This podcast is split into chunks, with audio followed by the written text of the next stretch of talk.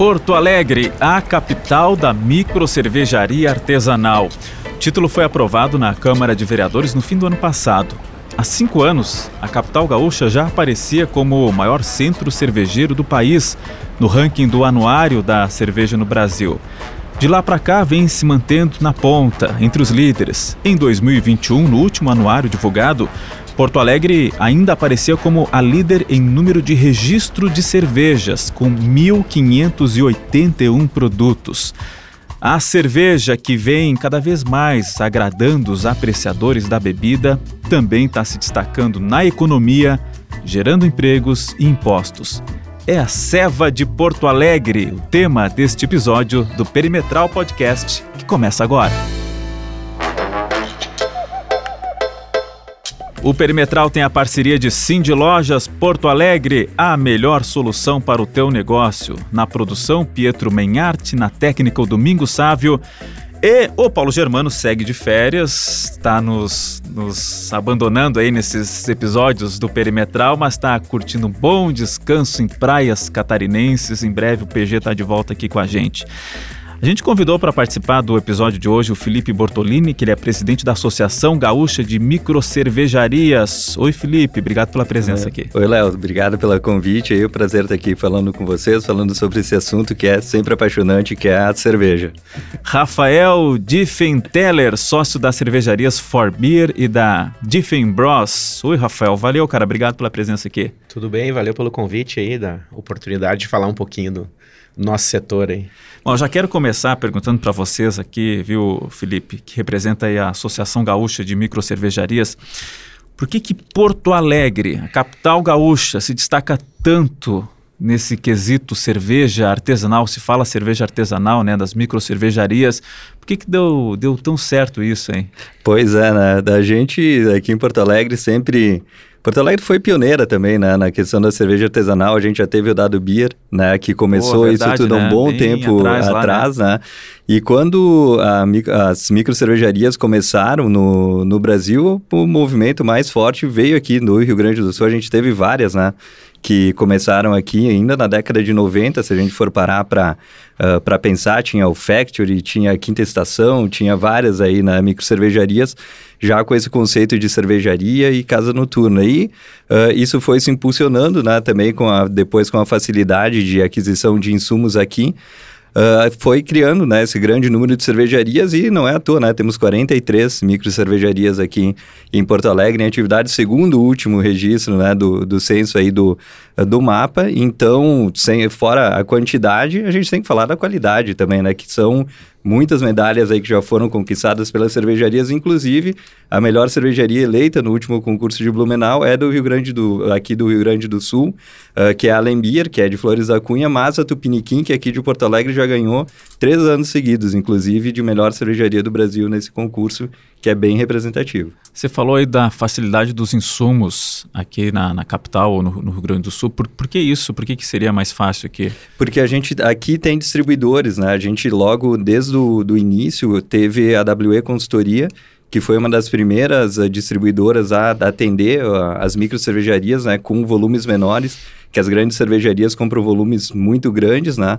E aí a gente começou a ter acesso a esse tipo de insumo e principalmente a levedura, que era uma complicação para as cervejarias, né? Que é o fermento que, enfim, faz toda a, faz a parte boa aí da cerveja, né? Cria o álcool, enfim, toda a questão de diversos sabores, enfim. Uh, e era muito, era muito difícil de acessar essas cervejarias, tinham que se pegar emprestado uma da outra. E depois, quando esse insumo principalmente ficou mais acessível, isso possibilitou que várias micro cervejarias crescessem. Então, uh, a gente tem, além agora da WE, tem outros fornecedores aí, tem a LNF, Agrária, né, tem a NP Brewing, tem diversos, né, que antigamente era muito complicado. Então, a própria facilidade de conseguir os insumos também acaba incentivando, né, e, e a comunidade também de cervejaria, de cervejeiros caseiros caseiros, né?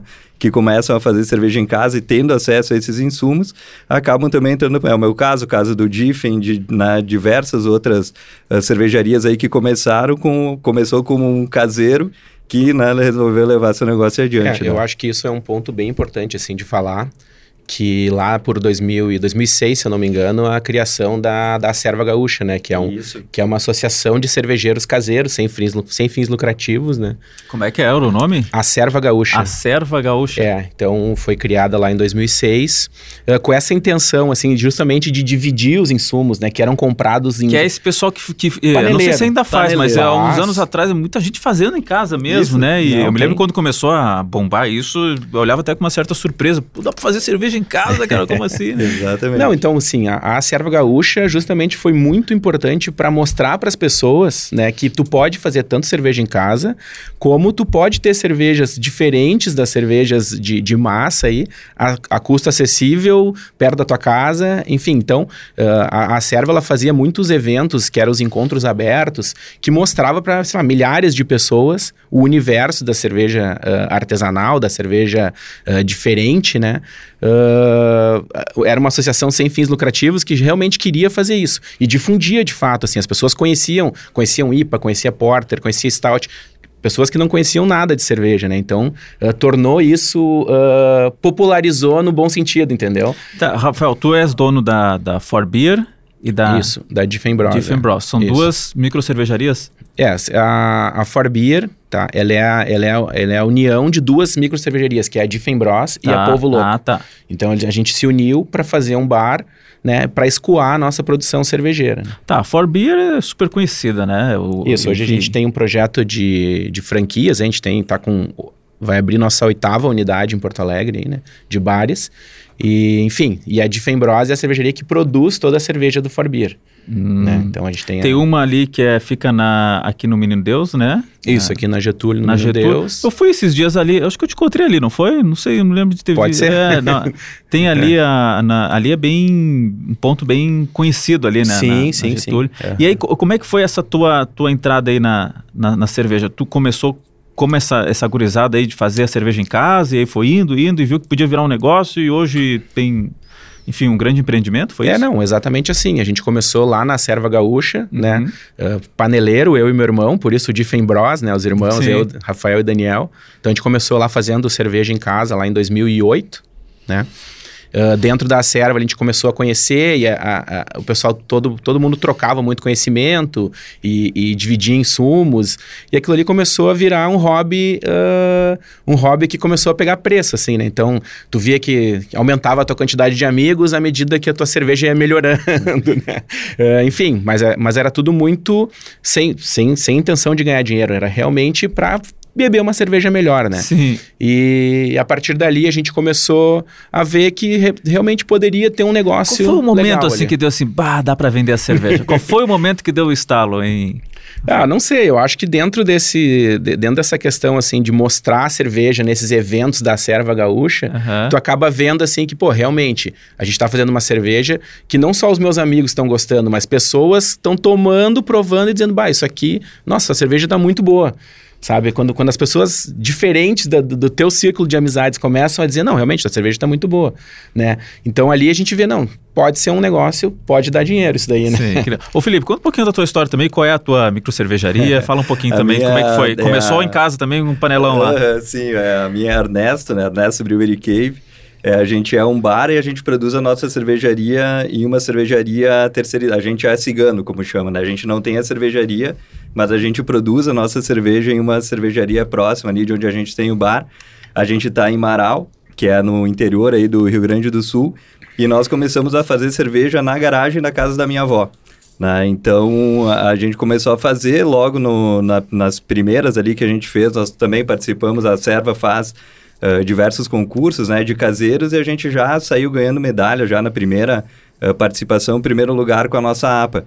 Aí, Marau tem 35 mil habitantes, a gente né, saiu no jornal então saiba que eu sou famoso em Marau.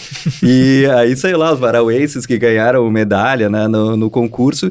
E o pessoal começou a ir bater lá na porta da garagem. Cara, é verdade que dá para fazer cerveja? Isso é 2013 por aí. Verdade que dá para fazer cerveja em casa? E aí, nossa, sim, ó, você entra aí. Aí a gente mostrava todos os equipamentos, mostrava o que, que era o malte, o lúpulo. E aí, cara, o que, que tem pra gente beber agora, pra gente provar? Ah, cara, não tinha, a gente fazia, né? o Diffin também, a gente fazia 30 litros ali, bebia todos né, os amigos. Aí nós assim, um dia, cara, vamos parar de passar vergonha e vamos levar umas cervejas lá de Sim. Porto Alegre. Aí levamos cerveja aqui do Ferrara, da Cisos na época, e avisamos o pessoal, cara, ó, se, né, da, da, falamos pros amigos que tinha, e era aquela coisa, vamos deixar aí, se alguém vier, a gente não passa vergonha, se ninguém comprar, a gente bebe e tá tudo certo. Aí o pessoal começou a ir lá buscar cerveja, até que um dia chegou uns amigos nossos, ô oh, meu, dá, né, dá pra nós sentar aí e tomar com vocês? Aí a gente ficou meio assim, bah, sei lá, meu, empurramos as panelas de cima da mesa, assim, tipo, sei lá, senta aí, né? Aí quando a gente viu, toda sexta-feira tinha 30 pessoas bebendo cerveja lá. E a gente acabou virando bar por acidente, né? Porque a gente Sim. não tinha planejado isso. Aí, bem nessa época, teve um concurso nacional aqui da, das aceras, a gente ficou em primeiro lugar. Uh, na categoria era eu, os americanos com a nossa APA. E aí, com isso, a gente conseguiu que uma cervejaria, que era a Cervejaria 8 na época, o Gigante e o Silvio, produzissem uh, a cerveja pra gente, né? Produzir como ciganos ali, que era muito difícil naquela época. Aí a gente começou a produzir a cerveja em Porto Alegre, mandar para Amaral, aí formalizamos, abrimos bar já com a, com a nossa cerve cerveja já com registro também. E aí, de lá para cá, a gente tem ido, né? Bom, gente, e, e, Porto Alegre, a gente até comentava aqui fora do ar, tem até alguns locais onde se concentra o maior número de, de micro cervejarias, bares. Dá para fazer um circuito aí, dá para caminhar aí provando uma cerveja em cada local. Onde é que, qual é esse cenário em Porto Alegre? Onde é que está isso? Como é que a gente pode é, ver e experimentar essas cervejas aqui na capital, uhum. assim, nesse circuito, vamos dizer assim? Uhum. É, uh, hoje a gente tem ali a questão do... Na verdade, assim, já há bastante tempo o bairro Anchieta era um bairro que sempre concentrou o maior número de cervejarias em Porto Alegre, né? Um bairro um pouquinho mais afastado ali. Isso se do... for olhar pra, até para a história, assim, né? 2000, e depois começou em 2010, assim, começar a primeira cervejaria acho que se instalou ali em 2010, se eu não me engano, né? Mas é por aí, olhando um pouquinho. Mas eu digo assim, no tempo que era mais industrial também lá, em décadas passadas, tinha cervejarias para aquela região também ou não? Acho que não, né? Não, creio que não. E aí, a partir da última década, que começou a se concentrar a, a, produção dessas, dessas cervejas. Assunção, Isso. lá, quarto distrito. É, aí depois uh, surgiu esse novo polo ali do quarto distrito, né? Que é onde, hoje onde está a maioria das micro cervejarias, né? Que é, um, que é uma região mais central de Porto Alegre, né? Apesar de ser um bairro ainda industrial, né? Sim, tem, tem como característica mistura, né? de... É, de ser um bairro industrial, ele também é um bairro muito central, né? E, e, e também começou um olhar, né? Quando a gente se instalou ali com o Farbier em 2016,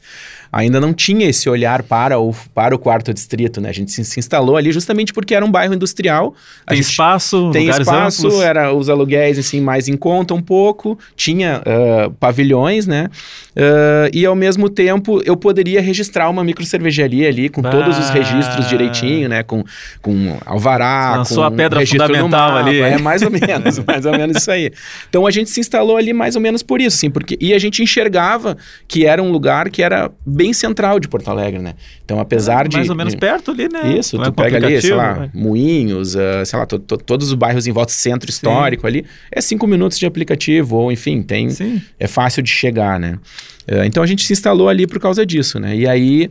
Uh, a partir dali começaram outros bares a se instalar ali, não só cervejarias, mas outros bares e, e também outras cervejarias. E né? aí imagine que vocês não tenham visto assim como, nossa, tá vindo concorrência. Pelo contrário. É, tá vindo gente reforçar o time aí. Vamos lá, 2016, 2017, a pessoa, ou a pessoa ia pro Forbier, né, pegar, ou, ou não ia pro quarto distrito, né, vamos dizer assim, né.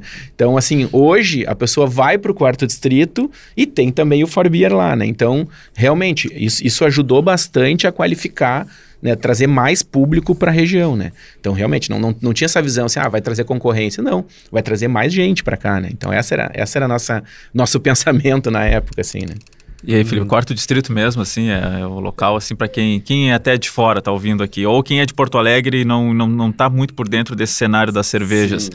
Dá uma banda por lá e acaba conhecendo bastante é, coisa. É, o, hoje o quarto distrito acaba sendo o foco aí na, da, da questão dos bares, dos lugares para conhecer. O, o bairro Anchieta, ele tem ainda muitas cervejarias lá, mas ele, as cervejarias lá não têm esse foco do, da, da, de ter um bar, até questão né, de ser um bairro mais afastado e tal, talvez, até pelo fato de ser o bairro pioneiro, mereceria talvez um olhar para ali também, um investimento, mas uh, hoje não é o foco lá, né? O que acabou acontecendo é que o quarto distrito acabou virando essa referência. Existem outros lugares também, uh, bares no centro histórico também, né? Tem na Zona Sul também, temos uh, outros lugares também, né? Tem o, o, Barcelos lá, né? Na, na Zona uhum. Sul.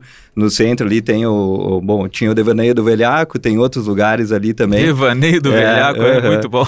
E, mas, enfim, e, e, aí, mas acaba que o quarto distrito é o lugar onde o, o pessoal tem ido mais, porque realmente tem várias cervejarias ali, uma do lado da outra, distância uh, de, sei lá, 50, 100 metros uma da outra. Então é muito fácil de fazer um pub crawling, né? Fazer aquele passeio, né? Passar por todas as cervejarias ali.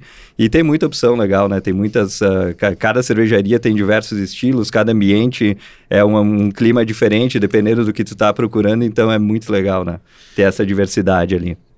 E com relação a, ao, ao comércio mesmo, com a, cerveja, a como negócio e geração de empregos e movimentando a economia, é, isso vem crescendo ano a ano também de forma assim é, considerável ou já deu uma estabilizada nisso? Como é que está a situação? A gente vem crescendo bastante e eu creio que ainda vai crescer ainda mais. É um mercado que ele realmente ele é impressionante pela questão que até no ano da pandemia a gente teve mais cervejarias né, da, abrindo no Brasil né, teve, aumentamos o número de cervejarias instaladas e a cervejaria artesanal, ao contrário das grandes fábricas, ela é um, um negócio que ela envolve muito a questão, né, a coisa quase artesanal mesmo, assim, né, envolve mais mão de obra. Então, inclusive, tem números né, para isso, que a, as cervejarias artesanais, apesar de elas representarem cerca de 1%, aí, talvez 2% do volume de cerveja produzido, elas empregam 54% da mão de obra. Então tu vê que realmente é um mercado que gera empregos, né? Gera também movimenta a da economia, né? Então tem tudo para continuar crescendo aí no, nos próximos anos, sim. É, sabe que a gente estava pesquisando aqui para fazer fazer a gravação. Aí é, descobrimos que Porto Alegre foi considerada no final do ano passado a capital da microcervejaria artesanal. Isso foi um título concedido pela Câmara de Vereadores no, no fim do ano passado eu acho que, que, que acaba agregando, né? Não, é algo até um pouco assim figurado, vamos dizer assim, não, não que seja a capital nacional da, da, da microcervejaria, mas já vinha sendo considerada, né, assim, informalmente como, como essa capital, né? É, já teve, uh, vamos lá, essa, esse, esse título, de fato, né, ele já existe há bastante tempo, né? por, por ser a, a, a, cidade com o maior número de, de microcervejarias e também a, as mais premiadas, né? Então, lá em 2016, já teve uma junção entre as cervejarias de Porto Alegre e foi lançado um material uh, com o intuito assim, de desenvolver turismo, né? Uh, 2017, desculpa, mostrando ali Uh, a gente criou um mapa entre as cervejarias, foi criado o selo capital das micro cervejarias, né? E foi criado um mapa ali onde tu poderia ir seguindo aquele mapa, ele foi distribuído uh, em hotéis, no aeroporto, para o pessoal que chega em Porto Alegre ver que Porto Alegre tem uma, uma, uma quantidade muito grande de micro cervejarias, né? Uh, então lá em 2017 já começou todo esse, na verdade esse, esse título ele é um reconhecimento do que acontece de fato, né? E, e para a questão turística é extremamente importante esse reconhecimento, né? Para trazer mais pessoas para Porto Alegre, né? Então isso acho que ajuda bastante nessa questão turística, né? Sabe que a gente pediu pro, pro Pietro, aqui o nosso produtor, fazer um contato aí com o vereador Moisés Barbosa, que foi o autor da, da, da lei essa, do projeto de lei que tornou capital da microcervejaria artesanal é, a, a, nossa capital gaúcha. Ele está na linha para conversar com a gente rapidinho. Vereador, obrigado por, por nos atender. A gente está no meio do nosso bate-papo aqui, a gravação do Perimetral Podcast. E aí descobrimos que foi o senhor aí que, que, que propôs esse, esse projeto de lei. Queria, queria que o senhor brevemente nos explicasse o que, que lhe motivou. A gente sabe né, que Porto Alegre está se destacando já há alguns anos com relação à produção da, da cerveja artesanal, mas explica um, um pouquinho aí o, o, o, objetivo desse, desse projeto que agora já é lei, vereador. Obrigado pela presença aqui no Perimetral. Capaz, eu sou, eu sou um fã aí do podcast perimetral e queria dizer para vocês que esse assunto chegou a mim através de discussões e bate-papos do Pacto Alegre, né, uma iniciativa de vários setores da sociedade, universidade, governo, iniciativa privada, né, o desenvolvimento desse polo aí que na época tinha 35, se não me engano, agora são mais já micro cervejarias, a gente tinha mais de 400 fórmulas registradas de, de cervejas. E a Secretaria de Desenvolvimento econômico e turismo, é, achou uma sacada interessante de incentivar dentro do Pacto Alegre a discussão de ter roteiros.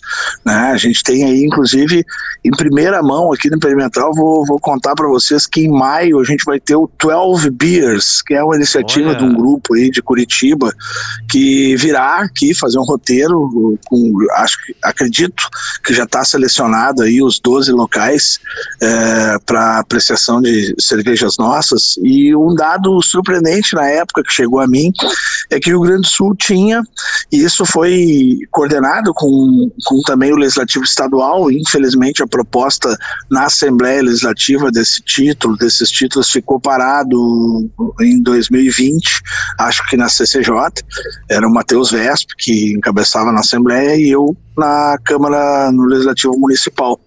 E por qual dado que nos surpreendeu? O Rio Grande do Sul estava na frente de São Paulo, Minas Gerais e mesmo Santa Catarina tendo a Oktoberfest, ela estava em quarto colocado, isso no ano de 2019. Então a ideia é, sem sombra de dúvida, jogar luz a um, a um mercado, a um polo que gera muito emprego, gera muito negócio, gera desenvolvimento e, sem sombra de dúvida, gera um turismo gastronômico que não é em Porto Alegre localizado apenas no quarto distrito.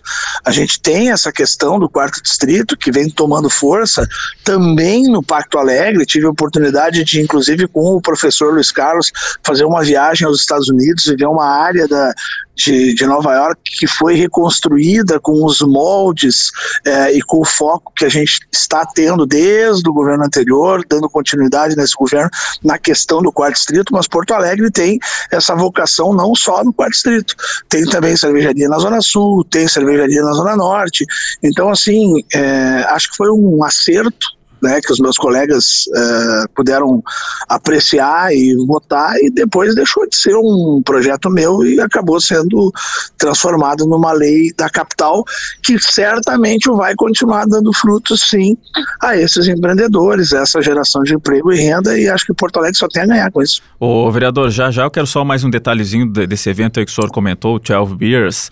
Só deixa eu, eu, eu, entender um pouquinho melhor a, a, questão da lei, tá? Eu tive ali o, o cuidado de, de lei, ela é uma lei muito simples, é apenas é, concede esse título né, a, a, Porto Alegre, mas tem toda ali uma, uma ressalva até da, da, da questão da, da Procuradoria, da, da, da, Câmara, de, de não se apegar muito a, a questões de, de, de, dados, estatísticas e até um, num, num, sentido figurado, assim, a capital da microcervejaria artesanal, né? Não, não quer dizer que seja a capital do país ou a capital do Rio Grande do Sul, mas é um título para dar um, uma, um, certo incentivo, tal como se fala Paris, capital da moda. É, é por aí, né, vereador?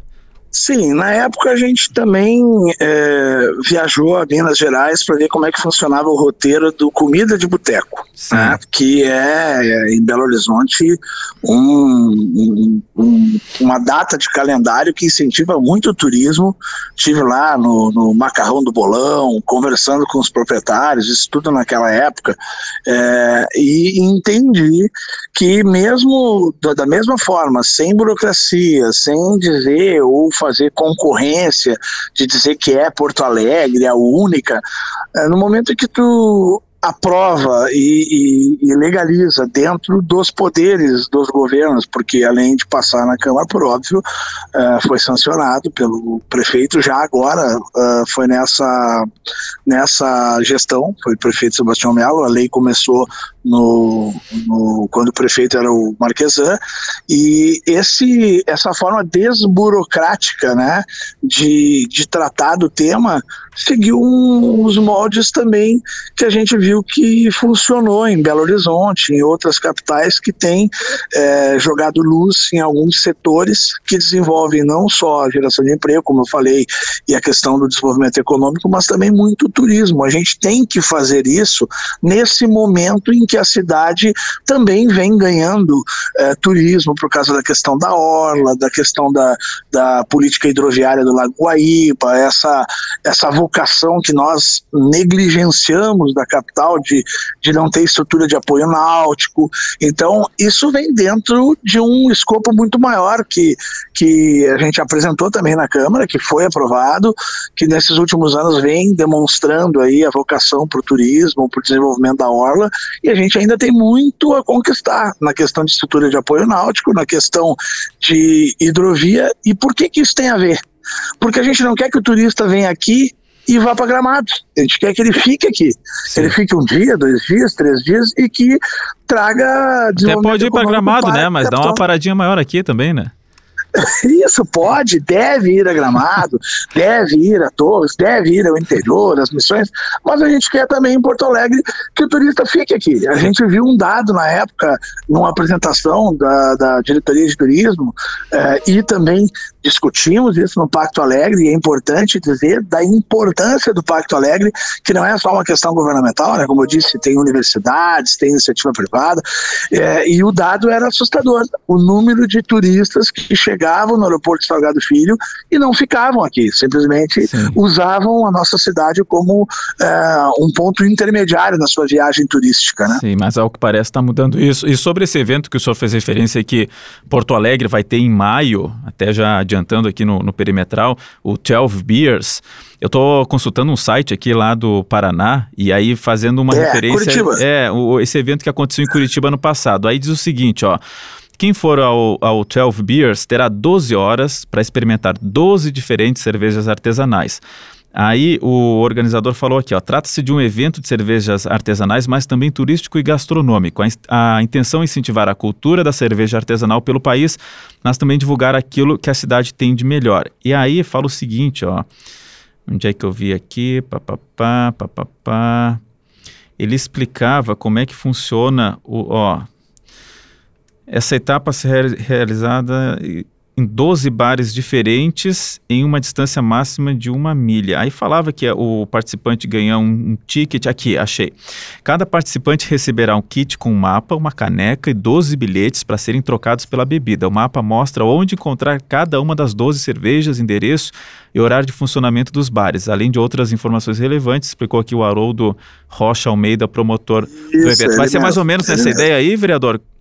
É exatamente isso. Inclusive, agora na segunda quinzena de março, o Haroldo vem a Porto Alegre para cuidar da questão da organização, que a princípio vai acontecer no início de maio, e também eu estou conversando porque eu sou capaz de visitá-los lá em Curitiba nos próximos dias, aí no final de semana, para poder também acelerar a, as solicitações que eles precisam dentro dos órgãos públicos e também com parceria no Pacto Alegre, para organizar isso. Mas é um evento que, sem sombra de dúvida, aí vai ocupar espaço na mídia e eu estou trazendo de primeira mão aqui no podcast.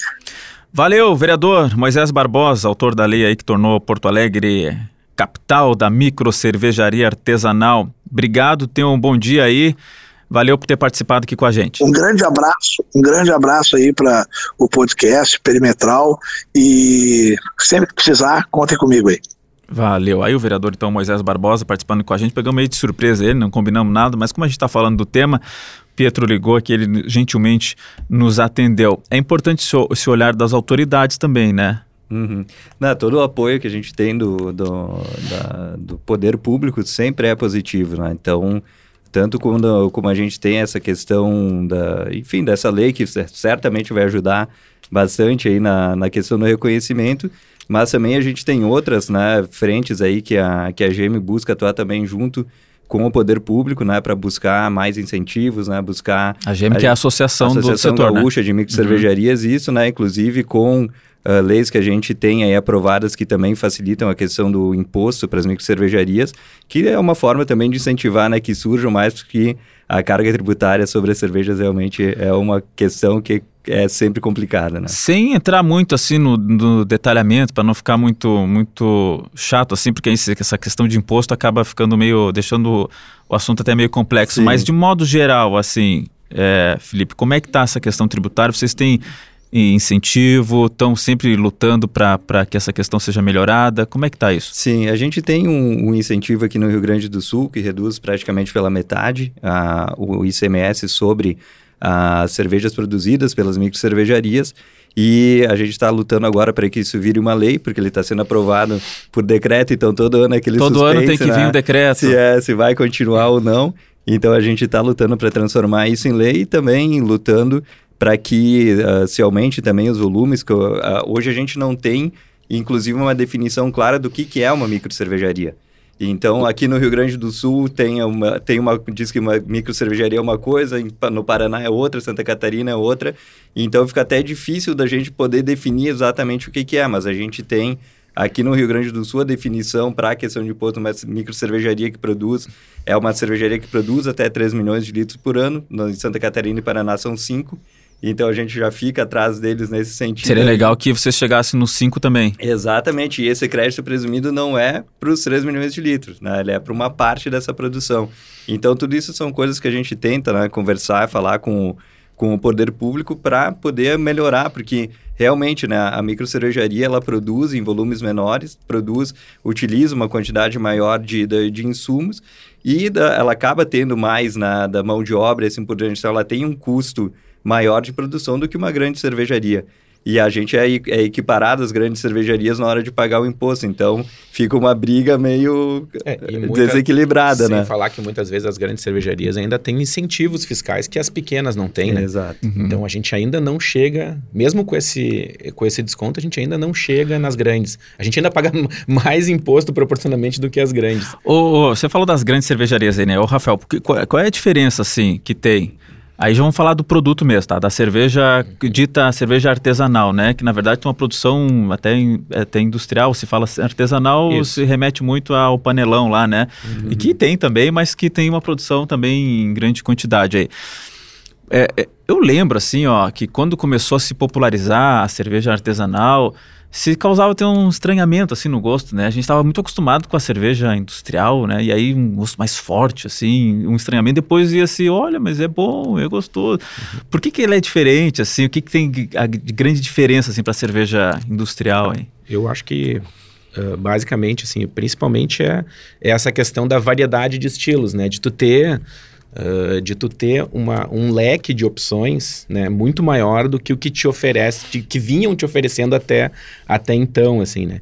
Então hoje, uh, quando tu diz assim, ah, quando tu começa a falar de harmonização, de cerveja, tudo isso, tu tem um leque gigantesco, né? Hoje quando alguém chega para mim e diz assim, bah, eu não gosto de cerveja, eu digo assim, não, tu não encontrou ainda a cerveja que tu gosta, porque tem milhões de, de, tipos de cervejas diferentes que em alguma tu vai te encaixar. E realmente, geralmente a pessoa vai provando, prova uma aqui, uma ali, e acaba se encaixando com uma cerveja que ela gosta, né? Então, assim, eu acho que essa, é, é, esse leque de opções é uma das coisas que é que é bastante importante, né? É, eu acho que a questão, assim, de, do, do, do da, de, desse cuidado com a produção, né? Para que tu tenha um produto que vai te dar, uh, quando tu vai degustar, vai te dar uma aparência interessante, vai te dar um aroma diferenciado, vai te dar um sabor onde tu vai... Isso se falava muito nos vinhos, né? E aí veio um pouco agora com... Exatamente. E, e, o mundo da cerveja, ele dá para dizer assim que ele tem uma... Tu consegue mexer com muitos insumos da cerveja para te dar uma gama de sabores infinitamente maior que o mundo dos vinhos, né? O, o vinho é a uva ali e, e alguma coisa de fermentação. A, a, cerveja, sim. Desde o processo produtivo até os insumos, cada tipo de insumo, água, a água muda o sabor, o malte muda o sabor, o lúpulo muda o sabor, o tipo de levedura que tu vai usar uh, muda o sabor, tipo de processo produtivo. Então, assim, tu tem uma infinita uh, gama de, de processos e produtos e insumos que tu vai usar que vai te gerar cervejas uh, completamente diferentes uma da outra, né? E eu acho que esse que é o que é o mágico, assim, que é o fantástico de tu provar uma cerveja uh, artesanal, né? Vamos dizer assim que, como tu falou, ele é, ele é um processo industrial, né? Então esse termo, uh, a gente não, eu não, não, não costumo usar o termo artesanal, eu uso cerveja, né? Porque se tu vai para fora, tu vai para Alemanha, é cerveja. Entendeu? Eles falam o nome cerveja, tu vai falar para Inglaterra é cerveja o nome, porque é cerveja, entendeu? Isso aqui é cerveja, não é? Eu não gosto de usar essa, essa glamorização, né? Porque ela tem que estar tá acessível para todos, tem que estar tá perto de todo mundo. Todo mundo tem que ter acesso à cerveja, à cerveja de qualidade, né? Então acho que é isso, né? Eu acho que essa, essa, esse leque de, de, de opções, assim, talvez seja a coisa mais importante, assim, né? E o cuidado na produção, o cuidado na, nos insumos, né? Tudo isso uh, torna a cerveja, essa cerveja diferente do que vinha sendo oferecido para todos os brasileiros a, até, sei lá, 20 anos atrás aí, né? Em, é, em termos de, de, de, insumos, ingredientes, Felipe, muda muito mesmo, assim, porque a gente estava muito acostumado com um gosto que era a, a, cerveja industrial mudava, né? Um pouquinho, ou muda um pouquinho o gosto daqui para ali, mas não varia muito. Já Sim. na cerveja dita artesanal, pô, muda muito. É, das cervejas que a gente vê de massa, digamos assim, elas viraram meio que uma commodity, né? Elas são praticamente todas iguais. E nada errado com isso, a questão é que elas são basicamente todas o mesmo estilo de cerveja, que as American Light Lagers ou uma Light Lager, enfim que são cervejas com aquela característica aí, cervejas fáceis de beber, né, com, com baixo amargor e certamente, mesmo nas cervejas artesanais, elas, esse tipo de cerveja também é o, o, estilo mais consumido, é uma cerveja mais acessível, digamos assim. Só que a cerveja artesanal, ela te permite ter outros estilos que a gente não tinha, não tinha mesmo no, no mercado aqui. Então, por exemplo, uma IPA, né, uma India Pale Ale, uma American Pale Ale, isso não existia até da, 2010, talvez, aí, na 2011, aqui no mercado. E essas cervejas aí, é, é, essas são só dois estilos, tem diversos outros, inclusive cervejas ácidas que parecem até espumantes, né? Com, são coisas bem diferentes. E essas combinações de, de, de outros insumos, essa gama de insumos que a gente pode utilizar, acabam permitindo que a gente crie é, esses estilos e sabores diferentes. Então, enquanto o Rafael estava falando, estava pensando, né? Se desse para mim e para ele os mesmos maltes e os mesmos lúpulos para fazer uma IPA, nós dois conseguiríamos fazer talvez 20, 30 IPAs diferentes, né? Cada um e elas diferentes entre si ainda, porque muda muito dependendo do, do tipo de temperatura que tu usa quando tá, entre aspas, cozinhando ali o, o malte, no momento que tu adiciona o lúpulo na fervura, se é mais para frente, mais para trás, o lúpulo que tu coloca pro, pro aroma, então com os mesmos insumos, você pode criar uma infinidade aí de, de cervejas diferentes. E é isso que é o lance que é demais, assim, na, na cerveja artesanal. Ela dá para Se o cara tem criatividade, né? Tem vontade de fazer alguma coisa diferente, tem muita possibilidade. Ainda mais se a gente tem acesso a insumos como a gente tem hoje, né? E quantas marcas de cerveja a gente tem hoje em Porto Alegre? Olha, cervejarias a gente tem instaladas, segundo o censo no mapa, 43. 43. E Mas produtos aí, esses que constam no último anuário, né? É, aí São... só que aí tem, aí por exemplo, tem a, a Arnesto, que é a minha cervejaria, é uma cigana, ela não tá nesse anuário, porque só ah. conta as que estão registradas. Sim. Na, lá no mapa. A gente estima que deve ter em torno de umas 300 ciganas só no Rio Grande do Sul.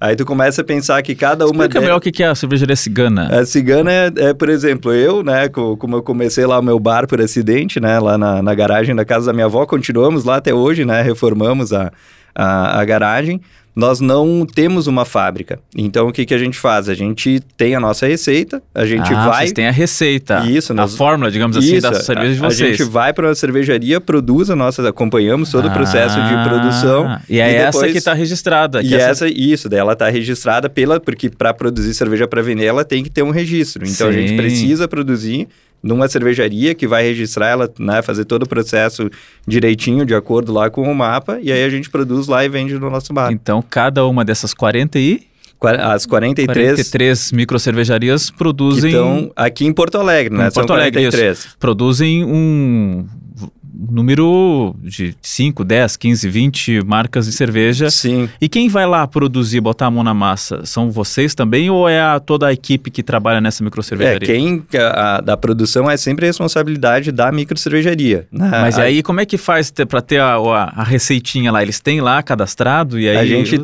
a, a, gente acompanha também, ou eles permitem né, que a gente acompanhe ah, o processo, mas quando a gente fez, a, a gente monta a receita, a gente leva essa receita para eles. Porque é né? é tanto detalhe, né? Aí tem a temperatura tal que tem que ser Isso. tal momento para mexer aqui, para mexer ali, isso tu não pode errar, né? Exato, e cada equipamento tem um rendimento diferente. Né? Pois é, tem um aí? sistema diferente, então para cada para te produzir a mesma cerveja em dois locais diferentes, cara, é um desafio. Então, é claro que a gente e, mas tem que quanto, adaptar quanto isso, tempo né? vocês fazem essa produção para levar para o bar? Aí a gente produz uma vez por mês, a cada dois meses, mais tá, ou menos. E não necessariamente vai alguém de vocês lá acompanhar a produção. em geral, sempre tem olhando assim, ó, Sim, acompanhando, aqui. Né? Ah, Mas aí é uma questão, é que a cervejaria é próxima, né? A gente tem, uhum. né, essa abertura de poder estar tá acompanhando claro. o processo, a gente gosta, né, de, de acompanhar. Mas quando a cervejaria tem seus processos bem definidos, tem todo um, um sistema de produção bem adequado, Cara, é, sabe, vai, vai automático. É pra gente sempre fala, né, assim. Diffen, produzir é a parte mais fácil do, do, do, processo. O problema é vender depois. Tá, mas o, vou te chamar de Diffen também, já que o Felipe só tá te chamando de Diffen. Ô, Diffen, conta como é que, no teu caso, aí vocês produzem a cerveja de vocês. Sim, no caso a gente tem a fábrica, né? Uhum. Então a gente tem a, a, produção que é ali no quarto distrito, né? Uhum. Uh, então a gente tem a fábrica e produz todas as cervejas que, que são vendidas no Farbeer, né?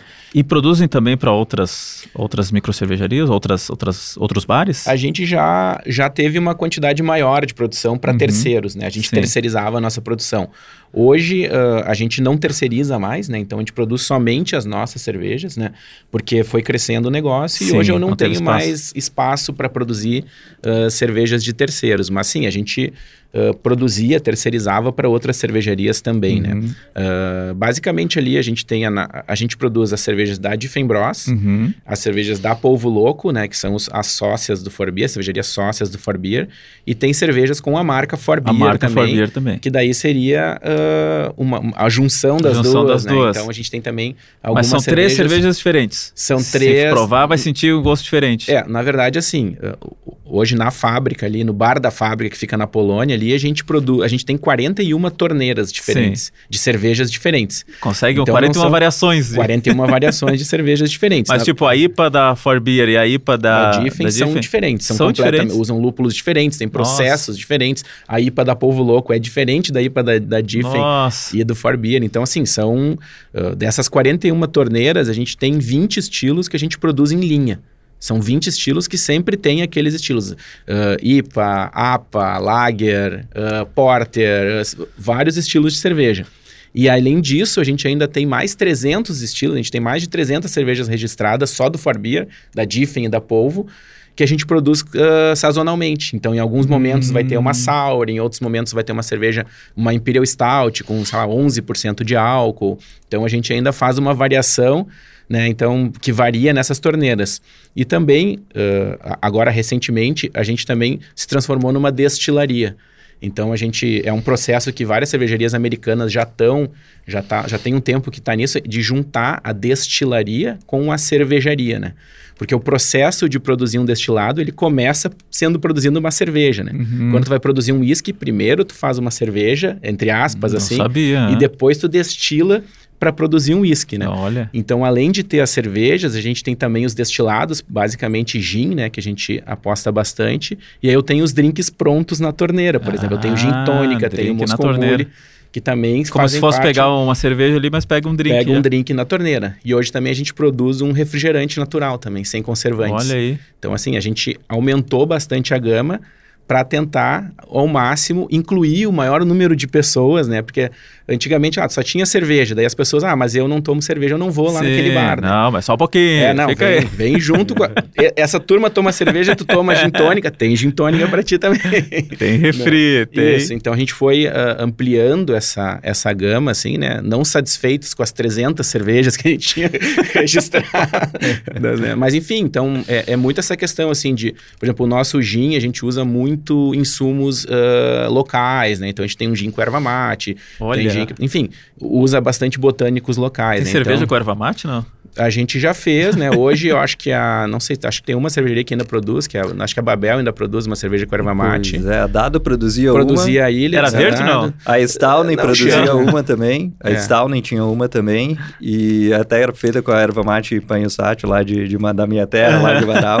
é. e, e eu não sei se tem mais alguma. É, é difícil de é, a, colocar erva mate não, é, não, é simples de usar. Não é só é, botar ali no Eu me lembro que a, eu sei que a, eu não sei, não tenho certeza ainda se a Babel ainda produz, mas é uma cerveja que era muito boa, assim. Ele usava é. erva mate e realmente ficava bom. né?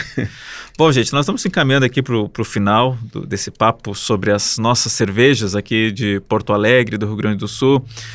Felipe Bortolini, obrigado pela presença aqui. Uma última palavra tua aí. Agradeço demais aí a participação, muito legal o bate-papo e vida longa às nossas cervejas. É, eu que agradeço aí o convite, né, muito bom como eu falei, poder estar aqui, poder falar sobre esse mercado, é um mercado que ainda, eu falo que está só começando, ainda no, no Brasil tem muita coisa ainda para para acontecer e a gente vê que é um mercado que mesmo com crise, mesmo sempre está crescendo, o pessoal realmente brasileiro gosta de, de, de cerveja e realmente tem muita coisa ainda para vir e a gente, como falando também em nome da Associação Gaúcha, a gente né, faz todo um esforço aí para tentar levar o mercado para frente, evoluir, trazer mais cervejarias, né, a, falar com o poder público, ter essa interação para a gente melhorar o, o cenário aqui e poder ter esse espaço aqui para poder falar disso para mais gente, para o pessoal ficar sabendo também. É muito bom, então, muito obrigado pelo convite aí. Eu tinha uma ideia de como estava isso, mas agora conversando com vocês eu fiquei é, realmente impressionado aí com o tamanho que está a cerveja aqui de Porto Alegre, todo esse setor movimentando economia, gerando empregos, o quanto, o quanto a variação de, de, de, de tipos de, de cervejas e é um trabalho muito sério. Parabéns, Rafael, e obrigado pela presença aqui no Perimetral. Eu que agradeço a, a, o espaço assim para a gente falar desse tema que que pra gente ele é muito apaixonante, né? Geralmente quem entra nesse mercado é porque é um apaixonado, tá né? Aqui, ó, Pelo... no braço dele, tatuado, aqui, ó. ó. Beba cultura, beba cerveja e um copão de... É, é o, o aquele, stout, aquele é, é escura.